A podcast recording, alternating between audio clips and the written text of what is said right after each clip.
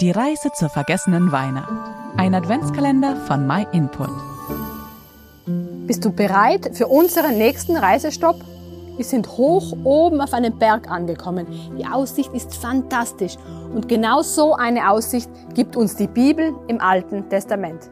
In den letzten Tagen haben wir gesehen, wie hoffnungslos die Situation von uns Menschen schien, bis Gott angekündigt hatte, einen Retter zu schicken, der dich und mich vom Gericht über unsere Schuld befreien würde. Und jetzt warteten die Menschen. Aber wie sollte man den Retter überhaupt erkennen? Keine Sorge.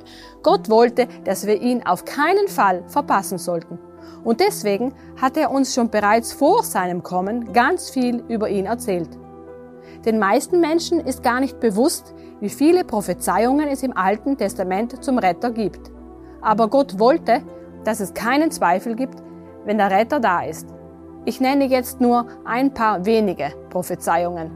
Der Retter sollte ein Nachkomme Abrahams sein und aus dem Stamm Juda kommen. Gott kündigte an, dass er von einer Jungfrau in Bethlehem geboren werden würde. Und er sagte sogar voraus, dass er mit der Familie nach seiner Geburt nach Ägypten fliehen müsste. Und es gibt noch viel mehr Details, die uns verraten werden. Besonders sticht im Alten Testament aber das 53. Kapitel im Buch Jesaja hervor. Jemand hat den Abschnitt mal als Mount Everest der Prophetie betitelt.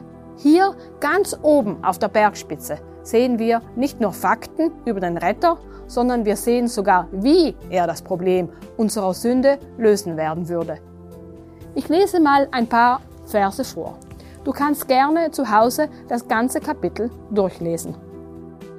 Doch unsere Krankheit, er hat sie getragen und unsere Schmerzen, er lud sie auf sich. Wir dachten, er wäre von Gott gestraft, von ihm geschlagen und niedergebeugt.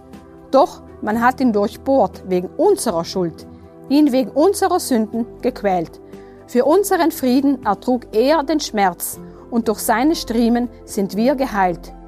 Wie Schafe hatten wir uns alle verirrt, jeder ging seinen eigenen Weg, doch ihm lud Jahwe unsere ganze Schuld auf. Er wurde misshandelt, doch er, er beugte sich und machte seinen Mund nicht auf. Wie ein Lamm, das zum Schlachten geführt wird, wie ein Schaf, das vor den Scherern verstummt, so ertrug er alles ohne Widerspruch. Bei Gottlosen sollte er liegen im Tod. Doch ins Steingrab eines Reichen legte man ihn, weil er kein Unrecht beging und kein unwahres Wort aus seinem Mund kam. Vielleicht ist das jetzt ein bisschen viel auf einmal. Was aber deutlich gesagt wird, ist, der Retter wird sich stellvertretend für uns verurteilen lassen, sodass wir freigesprochen werden können. Er würde große Schmerzen auf sich nehmen, bis hin zu seinem Tod. Und das alles würde er freiwillig tun, obwohl er selbst schuldlos war. Er wird hier mit einem Lamm verglichen, das sich nicht vor dem Schlachten wehrt.